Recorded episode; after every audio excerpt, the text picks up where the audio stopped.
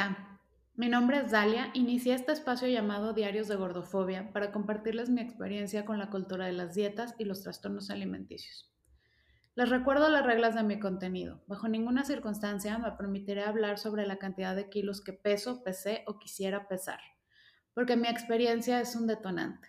La segunda regla es que no les daré consejos de alimentación, ni tratamientos de belleza, ni para tratar trastornos de alimentación porque si sientes que perdiste el control, siempre debes acercarte a un experto. Los invito a seguirme en Instagram y Facebook, donde me encuentran como Diarios de Gordofobia. Quiero agradecer a las personas que me han escuchado. Ha sido un proceso sanador. El ponerle nombre y unir las piezas de este rompecabezas es algo terapéutico. Quiero que sepan que no culpo a nadie. Y hay gente que ha pasado situaciones mucho más complicadas y las han sabido sobrellevar de otra manera. No es una competencia. En realidad la mayor parte del rompecabezas se formó en mi cabeza. Fui armando varias situaciones, tal cual se las he ido contando, que detonaron una obsesión con mi peso. Es un camino muy solitario, pero lo es intencionalmente. Yo, lo, yo decidí vivirlo en soledad, porque no quería que nadie supiera. Tenía miedo de que me quitaran esa sensación de control. Después de mucha introspección, sé que en mi caso tiene que ver con el control. Sentía que, que podía controlar esta situación y me daba mucho poder. Aún lo vivo de esa manera, aún intentando sanar, cuando me relajo en cuestión a mi físico y a lo que como, siento que pierdo el control. Ya se los había platicado. Si no tengo la hojita de, de mi nutrióloga, a veces no sé qué comer y siento que necesito regresar a eso. Es como un camino bien conocido. Mi mente me regresa al mundo de las dietas porque extraño la falsa estabilidad la sensación de control que me da la rutina. La rutina de tener la hojita pegada, una dieta, pesar, medir, contar, preparar y hacer rutinas, ¿no? Esta, esta sensación de control me la da la dieta. Una de las historias, una de las historias de gordofobia más comunes que me han compartido es la de la mamá que presiona a la hija para que no engorde. En mi caso, fue todo lo contrario. No sé, este, quienes conozcan a mi familia, la gente, mis, mis primas y todos que me escuchan, saben que en mi casa odian a la gente gorda. Es todo lo contrario. O sea, mi papá no le gusta a la gente delgada. Cuando mi mamá mm. llegó a bajar mucho de peso por cualquier situación, este, incluso cuando se enfermó, mi papá estaba muy triste porque no le gusta a la gente delgada. La, la asocia con enfermedades, todo lo contrario. Y mi mamá tampoco. Entonces, como ya se los había contado en los primeros episodios, mi mamá y mi papá creían genuinamente que yo era la niña más bonita. Entonces, el problema nunca fue en mi casa. Yo aprendí a la mala que no era este, la más bonita. Empecé a juzgar mi físico de manera muy dura y exigente para evitar humillaciones, para evitar que la gente me dijera en mi cara que no era bonita o que era tal cual cosa. Mi mamá la verdad no lo veía así. La anécdota de hoy tiene que ver con la ropa con esta dualidad en la que mi mamá quería que todos me vieran como ella me veía y yo seguía viviendo el toque de realidad. Cuando yo tenía alrededor de ocho años, hubo una convocatoria en el periódico, sí, ya sé, soy muy vieja, para una tienda departamental. Mm. Iba a haber una pasarela y pedían niños y niñas de varios rangos de edad para modelar. Y al final te iban a dar un regalo por participar. Lo único que necesitabas era llegar en el horario. A mi mamá le abrieron los ojos cuando vio la publicación eligió el outfit eh, que más le gustaba y te lo, se los juro que aún lo tengo tatuado en la mente. Me acuerdo perfectamente de ese día. Era una blusa blanca de botones eh, al frente, con olanes y, manga campanada. Una blusa muy bombacha. Eh, con una falda floreada, roja con blanco y rosa, y unas botas negras de cintas. De este, en ese entonces se usaban mucho como las burras altas. Las botas me daban como que me tapan todo el chamor. Entonces, mi mamá le encantaba mi cabello y me peinó con los chinos lo más esponjados posible. Compró rollo para la cámara, porque jamás estaba, estábamos cerca del mundo digital, y nos fuimos a participar en la pasarela. Mm, yo soy de León, Guanajuato, era una tienda eh, Salinas y Rocha, creo que se llamaba en ese entonces, en el centro. Llegamos y empezaron a llamarnos por rango de edades para separar, ¿no? Este, cuando tocó mi rango de edad, nos empezaron a separar por talla. Entonces lo que hacían era nombrar la talla y mostrar la ropa para ver qué te ibas a poner. Yo estaba muy consciente, ya, ya a este punto ya, ya saben que yo estaba muy consciente de mi complexión.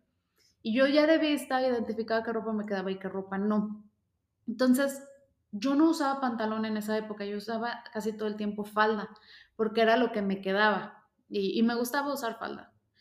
Entonces, eh, yo no usaba pantalón porque los pantalones, estamos hablando que eran como inicios de los 90, año 93, 94, eran súper angustitos de la cintura. Y yo tengo la cintura muy arriba, entonces es muy difícil para mí entrar en ese tipo de pantalones, ¿no? Los de tiro alto son una tortura para mí. Y eran los que estaban para la pasarela. Además de eso, súmenle que nunca llegaron a mi talla. O empezaron a anunciar tallas, tallas, tallas, mostraron la ropa, pero yo era talla grande. Entonces, nunca llegaron a mi talla. Y yo tuve que ver cómo las niñas aceptadas eran altas, flaquitas, lacias y güeras. Solamente de todas las niñas que llegaron ahí, solamente dos niñas no pasamos el casting. Y sentí, esto fue algo bien feo, porque sentí en la cara de la persona encargada de, repartir la ropa y de seleccionar, buscar como una forma agradable de rechazarme y encontró el pretexto perfecto. Me dijo, ¿sabes qué? Las botas que traes son muy estorbosas para la pasarela. Si hubieras traído tenis o zapatos fáciles de cambiar rápido, si hubieras podido participar. Pero no te preocupes, cuando acabe la pasarela te vamos a dar tu regalo como si hubieras participado. Nunca me lo dieron. De hecho, me quedé esperando mi regalo y nunca me lo dieron. Los niños, la verdad, no somos tontos. yo, yo tuve una infancia o yo soy demasiado perceptiva o me fijo en muchas cosas, pero sentí que me quería ver la cara de tonta. Me di cuenta que me estaban mintiendo, pero bueno. Para, ah, para esas alturas ya me habían hecho ver que mi físico era diferente y por supuesto que no le creí nada. La otra niña que rechazaron se quedó junto a mí y tuvimos como este momento de complicidad, porque las dos sabíamos que la verdadera razón por la que no nos habían juntado era por nuestro físico. Recuerdo perfecto esa mirada entre las dos, sin necesidad de externarlo, compartimos el mismo rechazo y lo sabíamos. Hoy sé que no es complicidad, es sororidad. Gracias a este podcast acabo de identificar el primer momento de sororidad que tuve y, y, no todo ha sido malo, ¿no? Este aprendizaje está bien padre. Es hermoso pensar que una niña a la distancia hace muchísimos años fue mi primer ejercicio de sororidad, ¿no? Y, y esto es una lección que también me ha dejado. Denunciar la cultura de las dietas, hablar de esto, hablar de la gordofobia, es un ejercicio de sororidad. Y como lo platiqué en el episodio 9, la, gordofobia tiene todo que ver con el feminismo. Cosifica el cuerpo de las mujeres para que nuestra meta sea convertirnos en un objeto de deseo, siempre dar. Lo hemos callado y normalizado tanto, es tan normal que, tenemos más en común de lo que creemos, solo que decidimos vivirlo en soledad.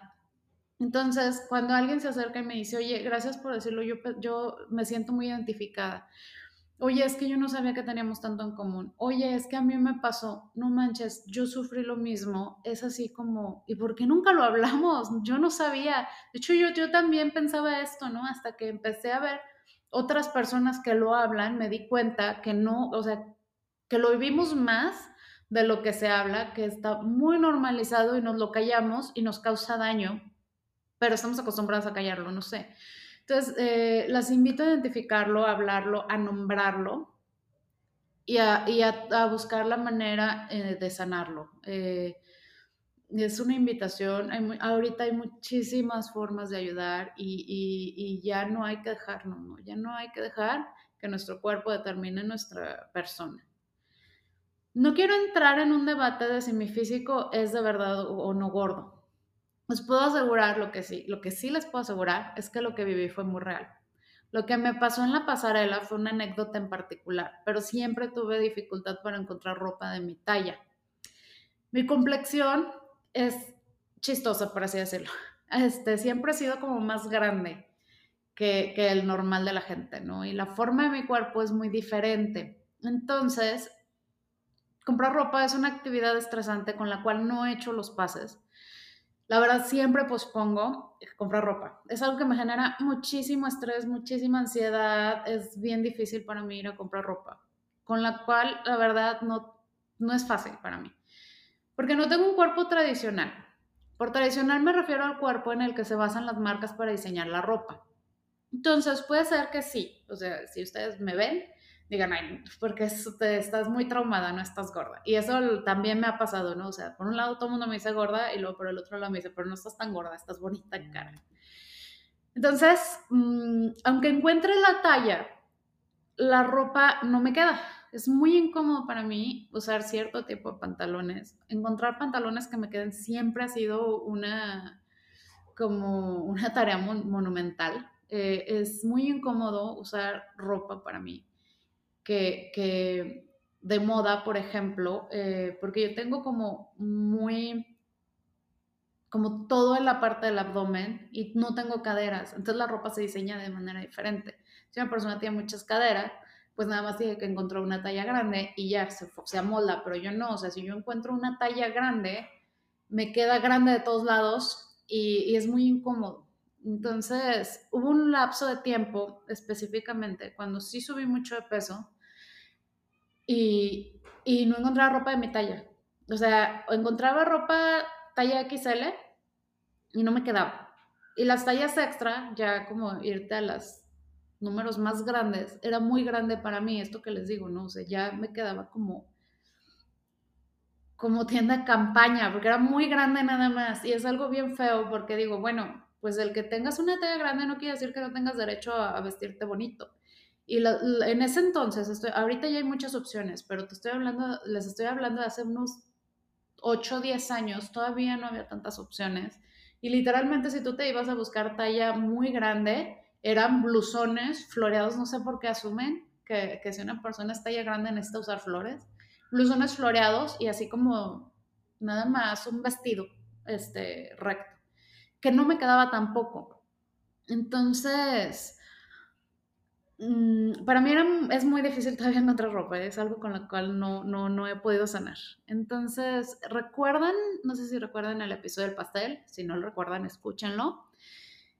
Este, esa vez que estaba dieta, que ya había bajado de peso, eh, para mi cumpleaños 12, pues resulta que, fui a comprar ropa. Creo que sí se los mencioné, pero brevemente les recuerdo. Tuve que resignarme con la ropa que me quedó, no con la que me gustó. O sea, yo quería usar, en ese entonces no sé por qué tenía de moda usar faldas largas, así rectas. Me gustaba mucho. Y, y, yo busqué ciertos colores y no, pues no, no había la que, la ropa que me gustaba no había de mi talla, no me quedaba, no me acomodaba. Entonces tuve que acabar con un animal print. O sea, todo esto lo tengo tatuado en mi mente, ¿no? Y, probarme ropa llegado a ser una actividad que acaba en las lágrimas. En serio, no sé en cuántas veces he salido llorando de los probadores de los vestidores. Es bien difícil. Una vez, esta vez no, salí llorando, salí como que ya un poquito más resignada. De esas veces que, que, que agarré todas mis fuerzas y dije, me voy a meter un vestido. Es, eh, voy a comprarme un vestido, quería un vestido. Y, y agarré talla XL, ni siquiera me metí en un, vestido, en un vestido que no me quedaba. Entonces agarré mi vestido XL, metí al probador y el vestido entró pero no salía. Entonces yo estaba a punto de romperlo y pagarlo porque no salía, era impresionante, ¿no? Entonces eh, no, no es suficiente buscar talla, o sea, ropa de tu talla. Tampoco me quedaba. Eh, a veces llegué a mandar a hacer ropa porque no había, o sea, la ropa de moda no había de mi talla o estaba diseñada por otro tipo de cuerpo y yo quería usar cierto tipo de ropa. Por ejemplo, este, me estoy yendo como a los noventas. Yo quería pantalones acampanados que trajeran como cierto tipo de, de print y pues no, nunca pude. Entonces no los mandaba a hacer. Eh, cuando estuve buscando un vestido para mi graduación, esta anécdota es bien fuerte y, y no se me olvida porque qué miedo que te topes con gente así, qué miedo que una niña, bueno, niña, entonces tenía 17 años, que a tus 17 años alguien te dé este consejo. Estaba buscando vestido para mi graduación de la prepa. Recorrí todas las tiendas, nada, nada, o no me gustaba o no me quedaba, bueno, era, era impresionante, ¿no? Eh, hubo un vestido que me gustó mucho, pero estaba súper chiquito, o sea, literal, yo tengo la espalda muy ancha, soy como, este, muy espaldona. Entonces no me cerraba Y, yo le dije a la vendedora, pues, ¿qué, opción me ofreces? Esperando que me dijera, pues, te ajusta, se te pone ahí algo, se te agranda, ¿no? Sí, se puede. Y la vendedora me dijo, ¿sabes qué? Durante siete días, ¿cuánto falta para tu graduación? No, pues tanto, ok. Durante siete días no comas nada más que sandía y agua. Y yo así como, dice, es que el vestido te va a quedar, te aseguro que con eso te queda, es lo que hacen todos mis clientes. Y yo así, ¿cuántos clientes pasaron por ese consejo? Qué miedo y qué, qué horror que normalicemos eso, ¿no? Era normal para ella dar ese consejo para que te quedara el vestido que, para vender, literalmente era para vender. Y es fecha que, que por esta razón no me gusta el body positive, donde te dicen que el cuerpo no se debe adaptar a la ropa. La ropa se debe adaptar al cuerpo.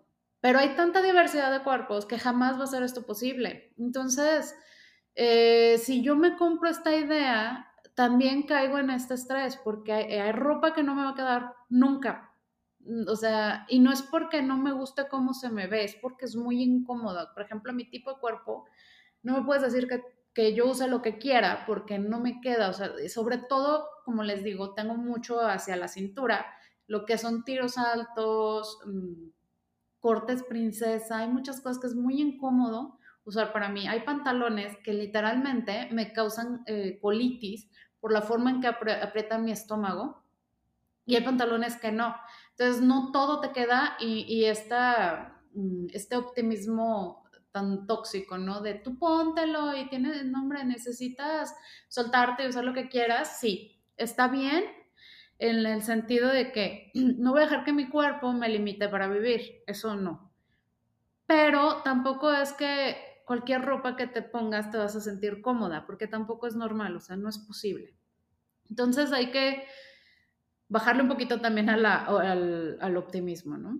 Hay un largo camino que recorrer en la industria de la moda, eso sí, es una crítica. Siguen confeccionando ropa para un solo tipo de cuerpo y, y, genera mucho estrés. ¿eh? La verdad es bien pesado, a mí me pasó y, y, me sigue pasando. O sea, yo opté por comprar ropa por internet para evitar meterme a los probadores y aún así de, puedo comprar cinco pantalones y regresar cuatro porque no importa que sea mi talla, la ropa de todas formas no me acomoda. O sea, es muy, muy difícil para mí encontrar ropa. Como les decía en el episodio anterior, si no te ves de la manera generalmente aceptada, la gente lo toma, y esto es bien fuerte, como una invitación. Y se empodera para opinar y dar consejos sobre tu cuerpo, tu vida, tus hábitos, tu salud, y como tal cruzan líneas que de otra manera no cruzarían. Obvio, en nombre de la salud. Y de repente todos nos convertimos, porque yo lo acepto, yo lo he hecho gran parte de mi vida, en embajadores de la salud. Y empezamos a repetir frases vacías que hemos aprendido de profesionales de la salud, médicos, nutriólogos. ¿Cómo podemos contradecir a los expertos? Al dar una opinión o consejo no solicitado, le estás diciendo a esa persona que hay algo mal, algo que corregir. Realmente no me importa lo que la gente piense de mí. El problema es cómo me siento en mi cuerpo. Como si mi cuerpo no correspondiera con mi personalidad. No sé si me explica, no me veo como me pienso. Eh, a veces yo me pienso mejor de lo que me veo. Entonces, para, para proyectarlo, me gustaría que mi cuerpo fuera más fácil, ¿no? Más fácil de encontrar ropa, más fácil de, de, digerir. este, llega a ser un impedimento para ser tomado en cuenta. Cuando lo único, lo que, cuando lo único que a la gente le importa es que no tengas sobrepeso o quieren ayudarte a verte mejor me aterraba la idea, o sea, toda la vida me ha aterrado la idea, de la idea en el cliché de la gordita ñoña o buena onda. No quería que la gente pensara que era inteligente solamente para compensar mi físico, ¿no? Y por último, quiero cerrar con un tema importante que la verdad estaba posponiendo, que es la terapia. Aunque estoy en proceso de sanar, mi proceso ha sido como manejar sobre un, eh, sobre un empedrado.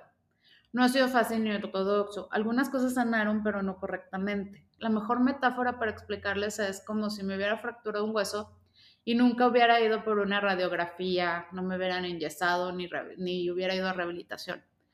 Dejé que sanaran las heridas sin el diagnóstico, el tratamiento y la recuperación adecuadas.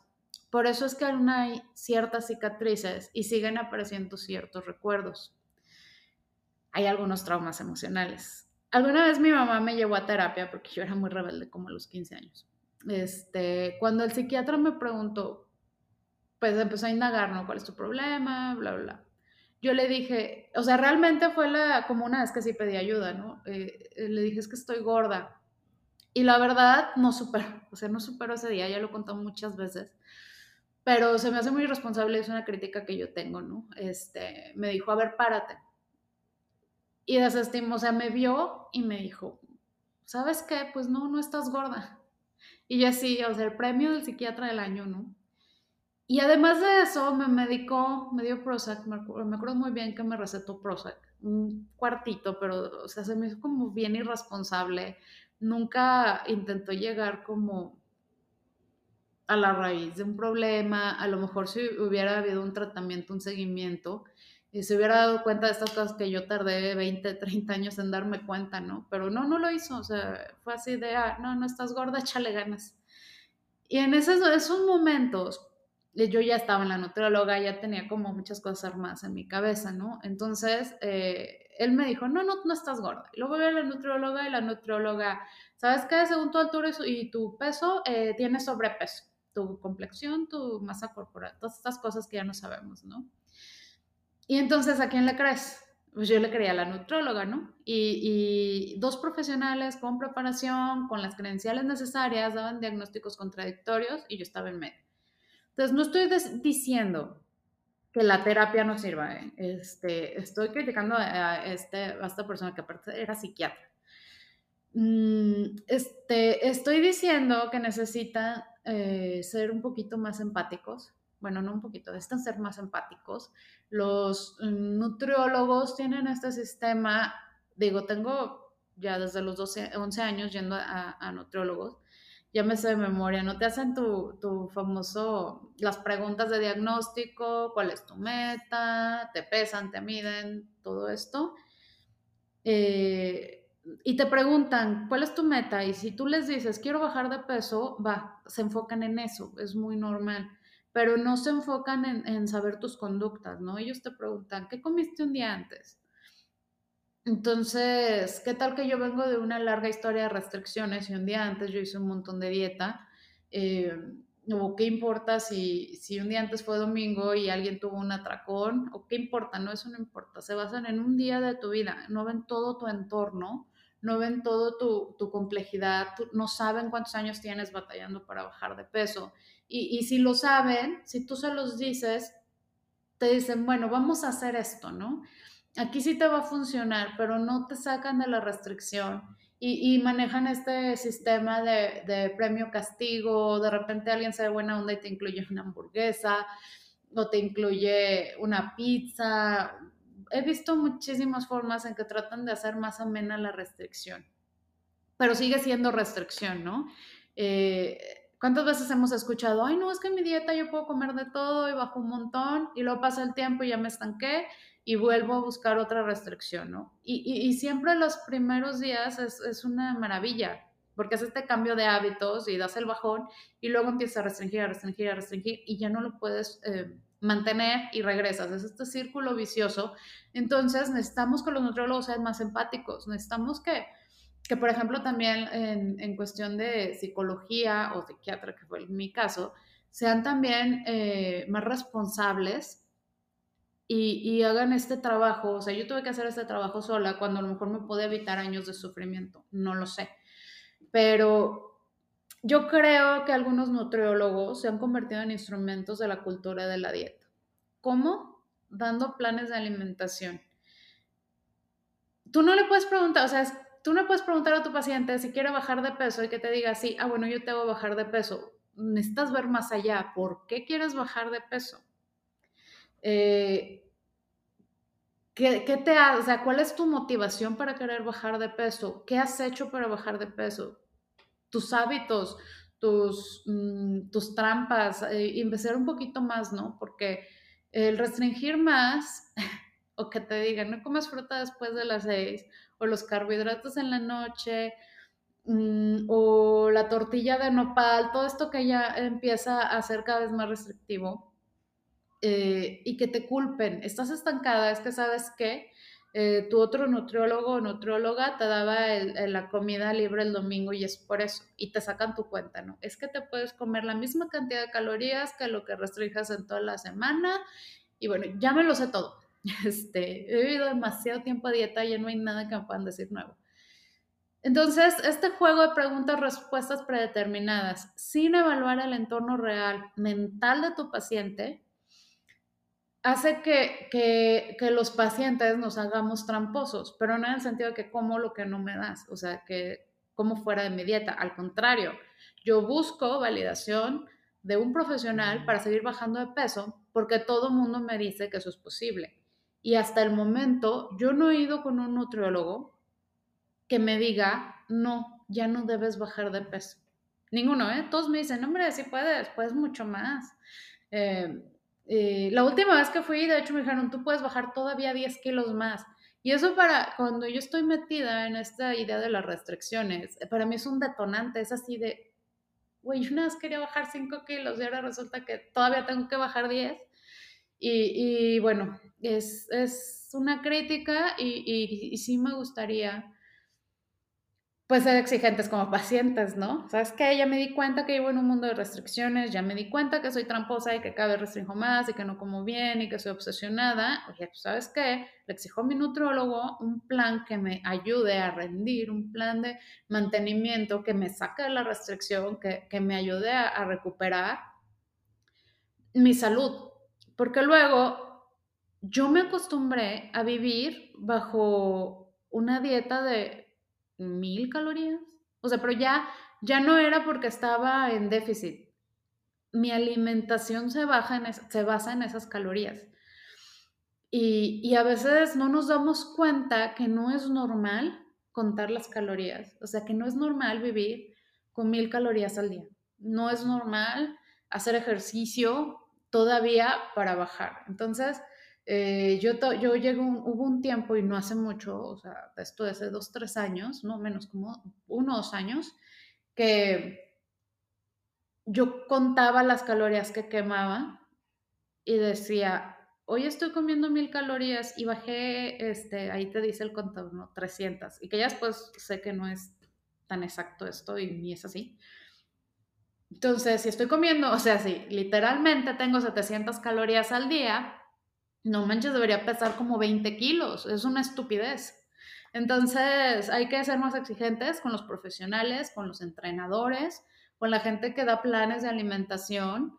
Eh, hay que ser exigentes, hay que ser críticos y es nuestra responsabilidad. Le exigimos mucho a mucha gente, pero no a esta gente que nos está enfermando. Entonces, sí es bien delicado y, y sí quería hablar de eso. Muchísimas gracias por escucharme.